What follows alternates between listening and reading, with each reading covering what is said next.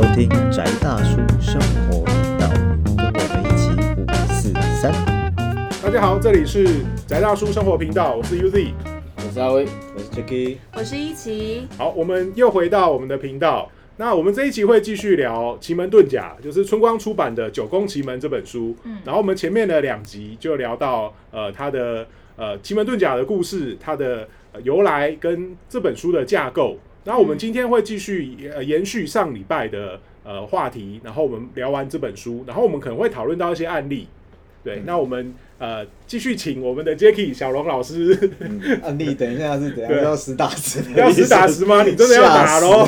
对我们还是稍微扭曲一下客对人。对对对对，因为我们这本书，呃，不，这本书它后面又提到了一些就是改法，因为其实我我们知道说奇门它可以做的功能非常多样化，嗯它可以做占卜，它可以来算命盘。嗯，然后它也可以，好像可以择日，对，然后它可以改变，对，看风风水，然后可以改运，嗯对对之类的功能。那它是怎么做的呢？对啊，因为其实奇门遁甲嗯盘为什么长得很多？以前教传统术数的老师都说奇门遁甲很复杂。嗯嗯嗯，那那简单讲，就是它盘里面的资讯量很多，就字很多就对了啦。嗯然后每个字都个别有它的意思。嗯但其实它个别可能都代表就一个，就是我们讲的嘛，它其实有三个结构：天时、地利、人和。嗯就是一个天代表天时就时间，嗯然后地利就叫做空间或方位，嗯然后人和就是谁。嗯哼那所以为什么九宫老师这本《九宫奇门》的，它可以用八卦九宫去作为一个模板去套用所有事情，因为你就可以去对应人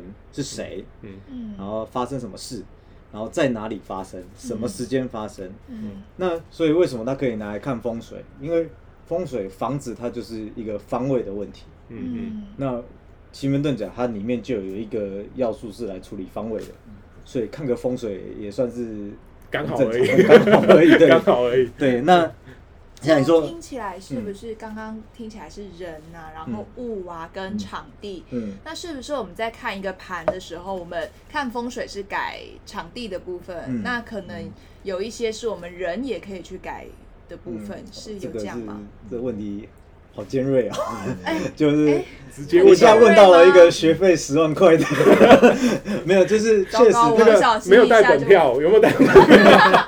不小心问一个太对深。没有，就是其实这个问题是很聪明的，嗯就他有他的，就像我们上一集讲的，就是嗯它打开之后，他其实就会指示你，你如果是状况不好，那嗯你可以去哪里找你需要的资源、哦工具或是对象来帮忙。嗯，对，那就像刚刚 UZ 有讲嘛，哎，看风水好像可以择日择时，嗯嗯因为它是时间的问题。嗯嗯奇云遁甲它就包含了时间、空间跟人的问人的、嗯人的显象哦。嗯嗯嗯，所以你要找时间，那你就去时间的那一个那个档案库资料柜找。嗯要找风水，看房子坐向什么东西好不好，还是哪个方位有没有什么形煞，那也就去空间方位这一个资料柜里面找。嗯，或是用它的用神来来处理。对。因为其实当你看得懂符号的时候，你就会看到很多的现象，嗯嗯就是到底这个必刀嗯嗯算不算必刀，嗯嗯然后到底它会不会对我有影响？嗯嗯不一定说你看起来好像有点状况，就一定会有状况。嗯嗯。那它还有对应发生的时间嗯之类的事情，这些都可以用在九宫奇缘，你如果一张一张操作的时候，到后面可能都会慢慢有一些体会吧。这样讲，嗯嗯对啊。那当然，其实大家最想要知道说，听说可以改，对或者是听说可以，听说可以，简单讲就祈福啦。对啊，因为很多人可能就是觉得，我有一些朋友他们不算命，他们说怕太准。嗯，那如果不好怎么办？可是我看这个这本书的目录，有什么催旺桃花，嗯有什么洽公谈判考试万事皆成，你们真的要看。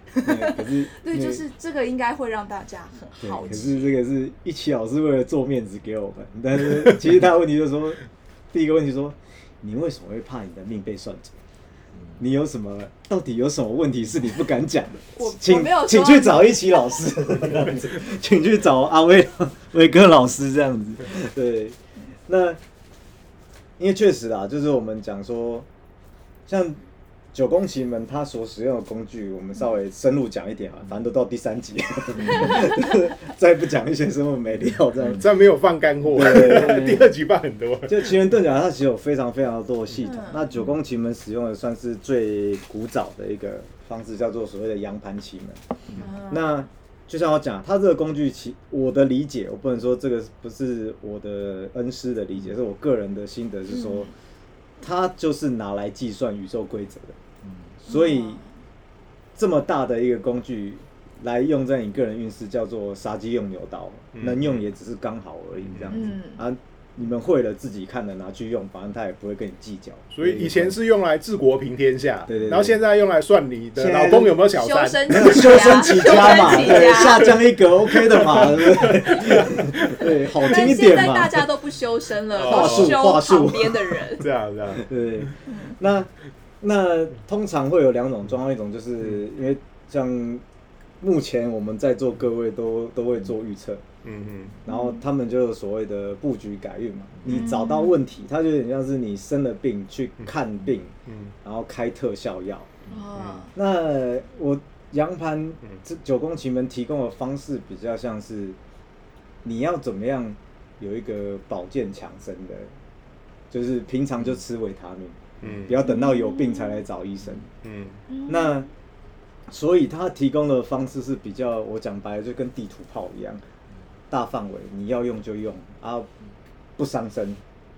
然后先先讲求不伤身。先讲求不伤身，然后再讲再求加几分这样子的东西。对啊，所以他很单纯，就是没有什么对象的针对性，他不会说哦，今天这个盘给了你用之后就不能给另外一个人用，还是什么？他就是在这样的一个时空环境里面，就是大家都可以去。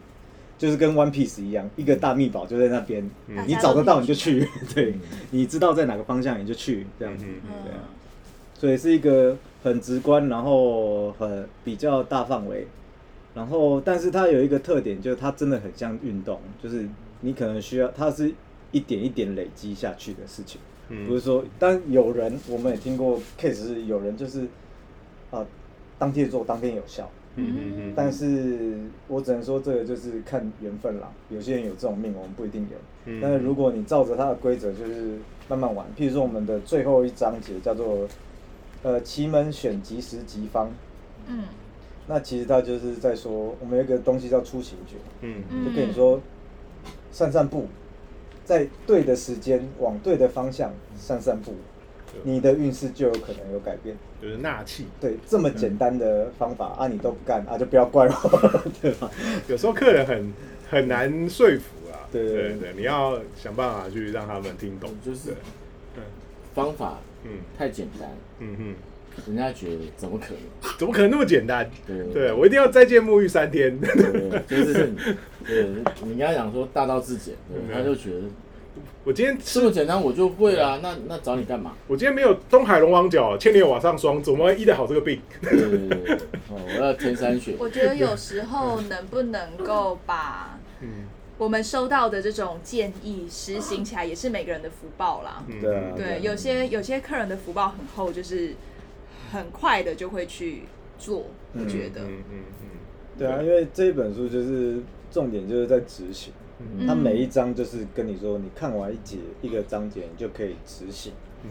然后一个实操手册。对实操，其实它真的就是说明书啊，就是嗯你看一看一节你就做一步，看一节就做一步，对啊，然后做到后来你就习惯了。嗯啊习惯之后，你就可以自己去感受它中间你做之前跟做之后到底有什么不一样的改变或变化，这样，对啊，嗯那我们知道说，呃，像威哥跟我们小龙老师 Jacky，我们都有在呃，目前好像都有个案在在接个案的，那对，我执讲个会行这部分。就很像自吹自擂，反正你也没办法，死无对证，我我们当死无对证。当然，我们为了但我真的对。对个案会好奇耶，因为比如说像刚刚讲到，呃，可以改运嘛，嗯，那会不会有那种什么个案是真的一开始就 很难改的那一种？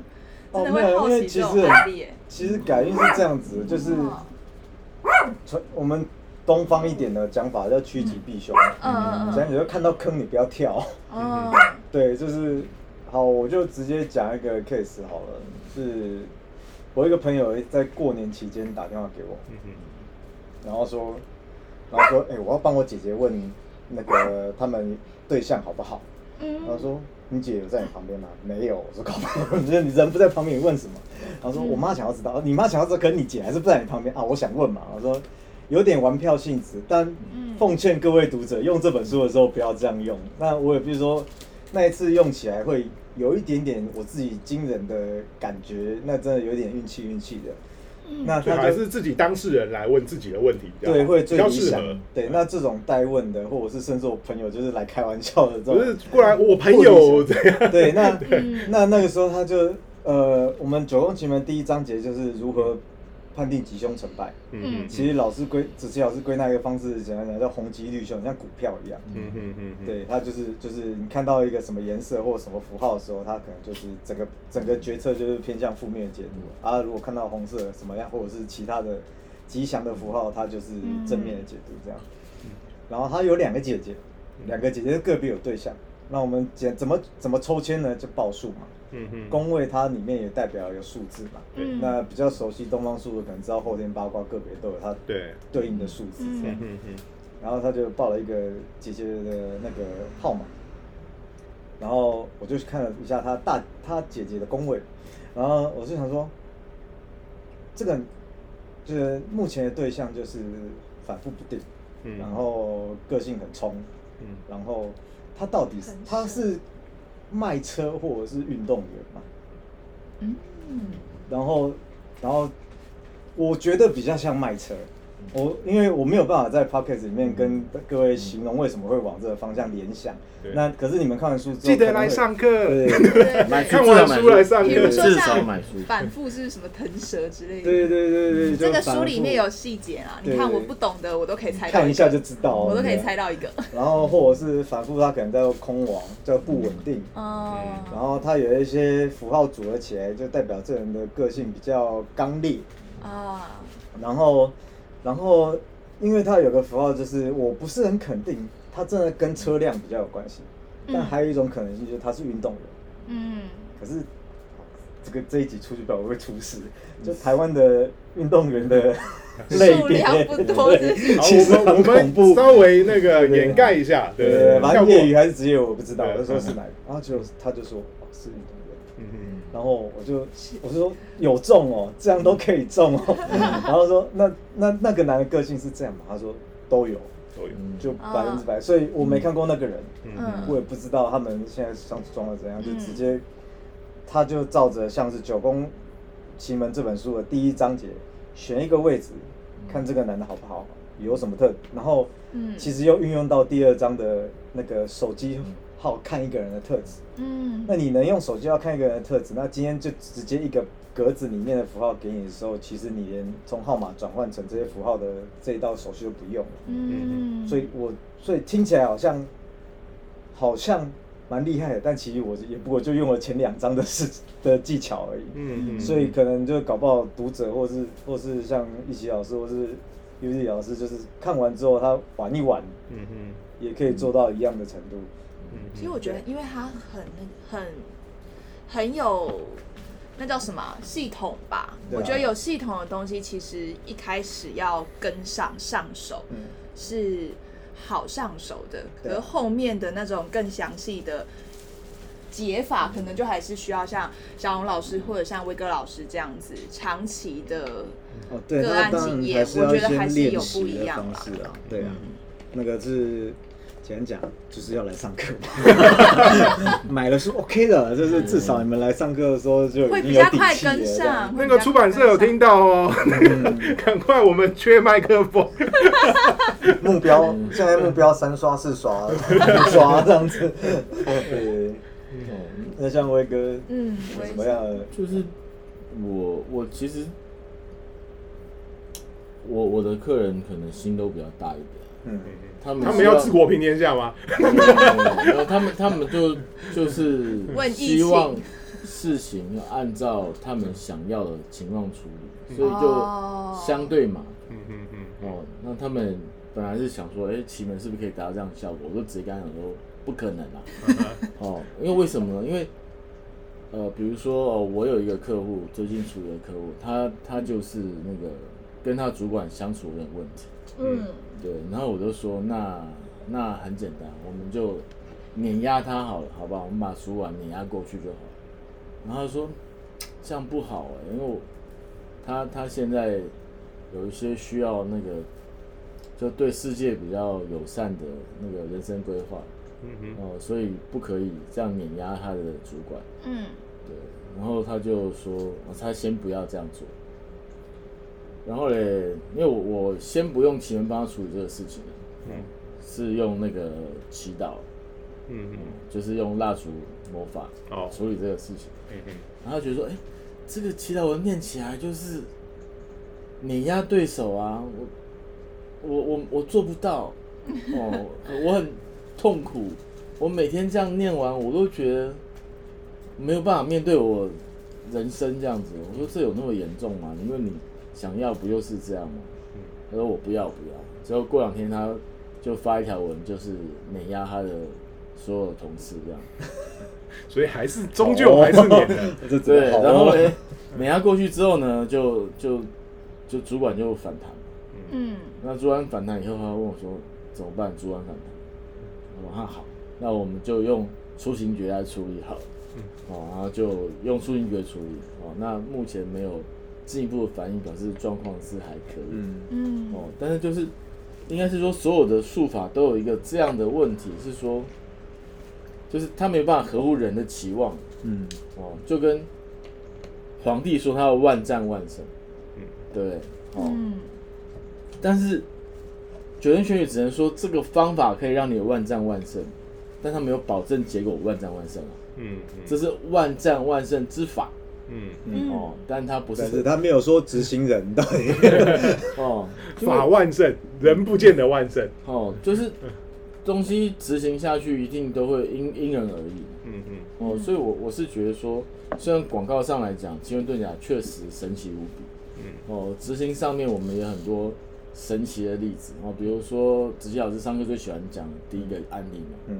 哦，就是那个钱被人家 A 走了，嗯。哦，然后后来又讨回来，嗯哦，就是只是把你们家外面漏水的那个强修好了，墙修好之后呢，哎，不还钱还钱啦，对不对？哦，嗯这个跟有时候讨债公司就相当妨碍人家收钱的 一个案例哈、哦。对，但就是是不是每次都可以把钱收完，其实不一定啊。嗯嗯但是做这个法，它相对让你会有一个程度的帮助是定的。嗯嗯但是跟你相不相信，我觉得其实，呃，奇门遁甲老师上课的时候，我觉得还有一个原则哦，那就是要入局。嗯。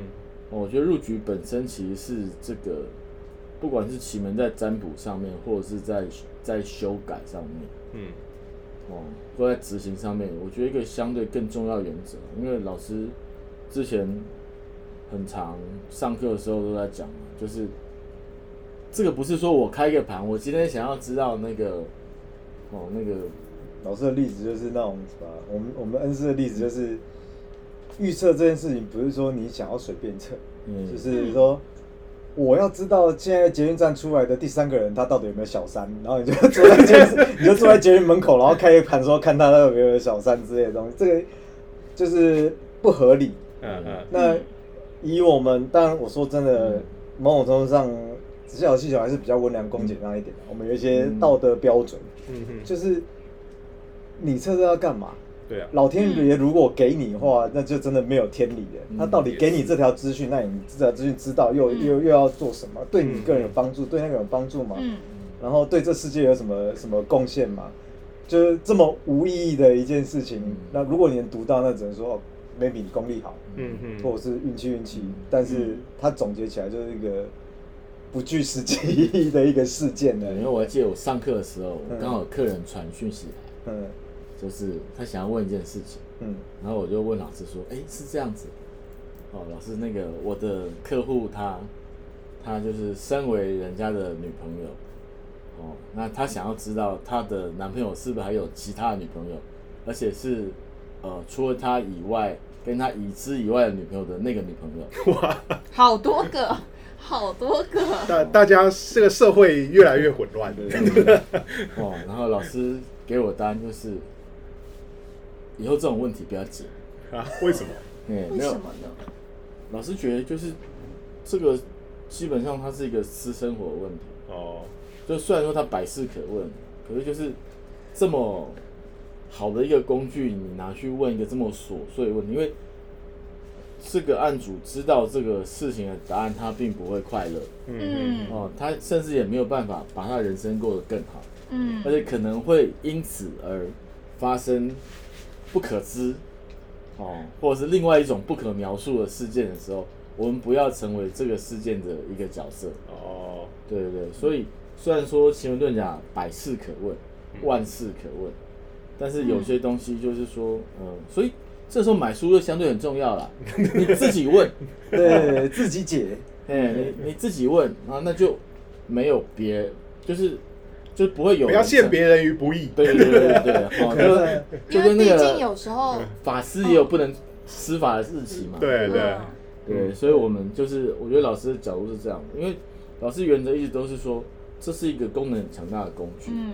但是我们要站在就是我们是为了让世界更和谐的角度上去使用这个工具。吧。嗯嗯。嗯那其实就像威哥刚刚讲的这种 case 好了，嗯。那你说这种问题可不可以问呢？也不是说不可以，但是那可能我们问的过程就不完全是用奇门遁甲，我们奇门遁甲是最后我们要出招的时候用，嗯，而前面可能就像是大家都知道，我们可能要用智商技巧，嗯。就不要就你不能用那个来源不用问的态度去面对这个，你可能因为当事人的问题结构这么的繁杂，以后以后来人不用问，先加 先加三千。先，加三十万这样，对，然后所以你可能要先帮他抽丝剥茧到一个更根本的问题，嗯。然后这个时候我们再用奇门遁甲嗯。那嗯。我这本书有一个《九宫奇门》这本书刚好就很适合说，OK，如果你现在的心很乱，嗯。你问问看，那答案合不合理？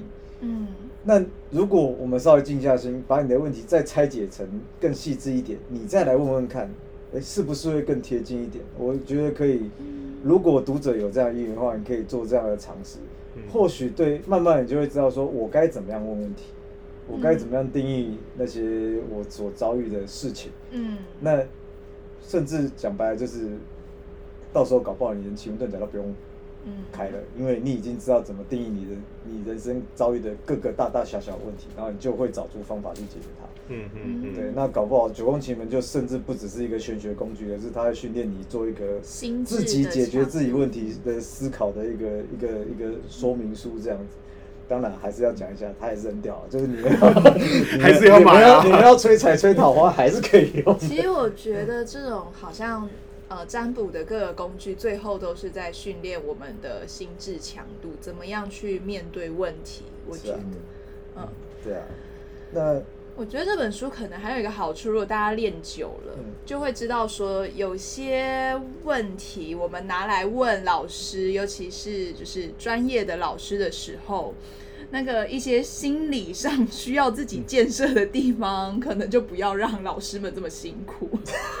这是这是 我我这样会不会太锐利？没有就是应该是应该是在在在座各位的血血泪经验，我是没关系啊，因为我都是算时间的。这个这个都是老师的期望，对哦，就是但是对客人来讲，很多客人其实我我经验啊，他嗯，找老师发泄的时比较时间比较多，还好我不做这一行，就就是是因为这样我才不做这一行。就是有时候客人可能很难去搞清楚自己到底要的是准确，还是要被安慰。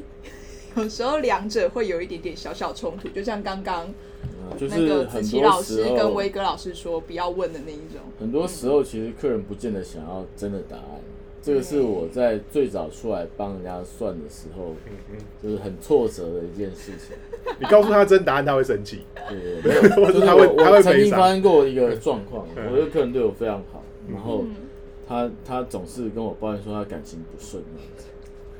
哦，然后后来我就想到啊，有一个方法嗯可以根本上解决他的感情不顺的问题。嗯嗯我说，但是这个中间呢，我要用一个工具。我那时候还在卖欧尔收嘛，哦，我说你就用这一瓶欧尔收嘛就好了。嗯哦，我说我也不不多赚钱，你平常对我很好，哦，用这一瓶就好。然后他说、哦好啊好啊，哦，然后我就我就拿这一瓶欧尔收嘛给他，结果他当天相处，他为了庆祝他能够根本性的解决他的这个感情问题，哦，所以前面先招待我出去玩、出去吃饭，干嘛哇，？真的很好的客人。然后北海一圈回来以后，然后到咖啡厅说啊，油可以拿出来吧？然后油一拿出来，像小叮当一样，噔噔噔噔噔拿出来以后，客人你看到那瓶油，你拿这东西出来干嘛？哎，怎么了？为什么？为什么？我说不是，你不就在等这瓶油吗？今天这一大圈招待行程不就为了这瓶油吗？嗯，然后一把把油抢过去，你为什么？为什么要给我这个？我要解决我的问题吗？我没有要解决我的问题啊。然后，然后我就完了，因为这瓶酒它摇过了。就就混在一起。那那科普一下，科普一下，Ora Soma 是你拿着它，碰着瓶身摇了之后，那一瓶油就会跟你共振了。所以就所以就大家如果去看到 Ora Soma，就是上面一层油，下面一个就是上下一个玻璃瓶方形的玻璃瓶，上下不同颜色，请大家千千万万不要拿起来摇，那个店家会要你直接买下来。所以所以威哥后来，后。来后来后来他就说我有钱，我买没问题。嗯但是他抱怨我说你你为什么要解决我的问题？嗯我说哎，什么不对意思就是你懂吗？就是在问题解决当下，他他就懵了，他突然来抱怨我，嗯嗯，就是你为什么要？因为他其实是一个人生非常成功的人，嗯他就需要有问题，哎，他他如果没有这个问题的话，他就是人生太成功了，没办法。对，就是他要有有有名望有名望，有地位有地位，有钱有钱。嗯哼。对他需要有一点事情来让他的人生，嗯。就是看起来比较像人生，不是成功者的人生，嗯。他让他比较接地。嗯但是他拿了这瓶油之后呢，他发现那他以后就不能跟人家抱怨任何事情，因为他没有事情可以抱怨。也是啊，哎、其实是哎，有时候好像过得太开心，会觉得我跟旁人格格不入。对对对对，就是我我当下也是懵，我本来那还说你你那么生气，那那由我送你好了，哦，你如果不想买，哦没关系，钱给你。对，哦，但是我们以后不来往了，哦，所以对他他就是担心你解决了他的人生问题之后，他人生就就没有问题题了，哦所以他就不想要解决。对对对，所以嗯，我觉得其实占卜这个事情有的时候就是要非常看情况嗯哼嗯，哦，所以为什么九宫奇门这东西一定要先入局，是因为我要取得你的同意，哼，嗯嗯这个盘是你也接受的情况底下它发生的，嗯嗯嗯对不对？否则我今天也其实也可以切个盘啊，就是嗯林志颖到底是不是会生小孩的，对不对？我开个盘，对嗯，跟跟大家他讲一下 OS 关你屁事。对不对？我觉得可能要跟大家讲一下入局的概念，就是问的当事人也要同时在就是要这个就是没有，就是他要同意这件事情，嗯可以远距，嗯可以可以远距的来问。嗯。哦，嗯。我有很多那种英国啊哪边的客人，嗯嗯嗯嗯。对？问起来也很准，没有问题。嗯。但重点是你开这个盘问这个问题的情况底下，他要同意嗯。说我有问这个问题。嗯。而且理想不要不要代问的意思，就呃，像应该说，呃，好，是。就是这个会牵涉到很细节的技术操作，呃是。没关系。细节请来上课，没有，我但是大概你告诉我们怎么问问题。就譬如说，应该说像威哥我们在讨论的这个系统，嗯。就是其实因为奇门遁甲有很多不同的系统，其实好像那很多其他占卜的也是有点类似这样的那目况。前对目前像威哥嗯跟我在讲这种比较细节占卜的东西，叫做阴盘奇门。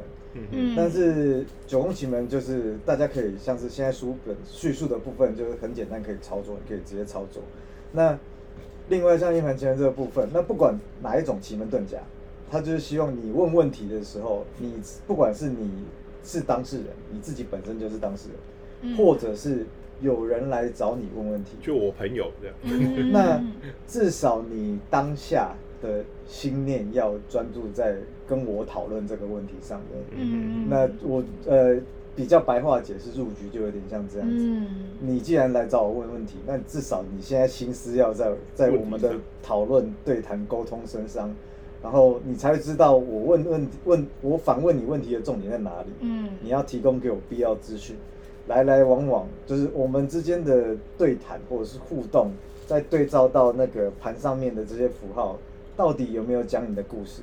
我的概念就是，呃，应该说我有个例子，举例的例子就是说，通常比喻给客户讲的就是，我们只是图书馆图书档案管理员，是，今天你来找我，然后我们就是不管你说用现在时间呢、还是说各种像是很特殊什么梅花易取向的方式，我们去捞了一个资料夹来，我把它打开了，我要先去，哎，大头照是不是你啊？哦，地址对了吗？然后血型对哦，哦，这一本档案夹是你的耶。然后我才开始翻下一页，看看说，OK，那你现在问的问题，你的未来可能会长什么样子？我要知道，我要就是我们只是图书档案管理员拿下来，然后确定这本是你的，然后因为你看不懂这里面讲的符号，或者是你不看不懂它的字句，然后我们翻译给你听，嗯。对，那至少你要跟我确定这个档案没有错。嗯。那个是一个，我觉得就是一个我解释白话什么叫入局的方式，就是你要你的意念要在我们的确认上面这样子。其实呃。我在做占卜也有雷同的事情，也有是有人，比如说问我 A 问题，可他心里在想说看你准不准，嗯，然后所有牌面出来都是你跟他的问题对不上，就你到底是要干嘛的？对 对，所以这是我们在实际占卜的一些呃嗯实物上的一些状况。嗯对对对嗯，对，所以总结就是第一个不要考老师，不然加重你不要来30万。不要来踢馆。其实我们也我我们也遇过很多踢馆的事，我以前也遇过，然后威哥好像也遇过。疑者不占了。对啊，对啊对，我觉得我们以后有机会可以来聊一下占卜。然后第二个重点是嗯书要买，课要上第三个重点就是书如果看了觉得不过瘾，来上课。好，那我们我们其实在这三集的讨论里面，我们就对于呃奇门遁甲，我们已经有了一个呃概括性的认识，然后也大概去了解了这本书我们怎么正确的打开它。对，还有怎么样应用？对，应用应用这本书可以对帮助你完成的一些呃目一些一些小小的进步，来帮助你的生活，帮助你的小小愿望。我觉得这本书好像还蛮适合。第一个就是对像我一样，就是不知道，然后可能也对占卜有兴趣的人来看。嗯哼然后第二个可能就是呃。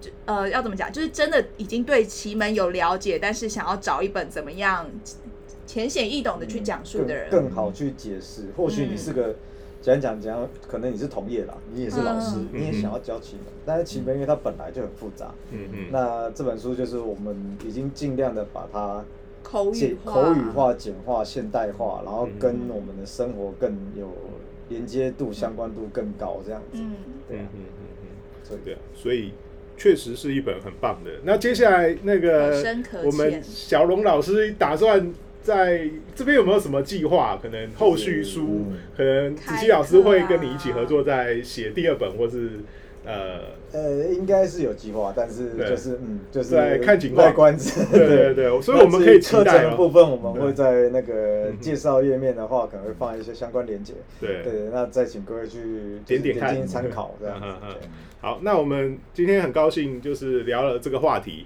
那我们以后也会再提到呃占卜或是神秘学或是术数其多其他更多的延伸。那我们今天的呃我们的节目就到这边结束。那这里是宅大叔生活频道，我是 Uzi，我是阿威，我是 Jacky，我是一奇，谢谢今天跟我分享很多奇门的 知识。对，好，那我们就下次再见，谢谢大家。拜拜。拜拜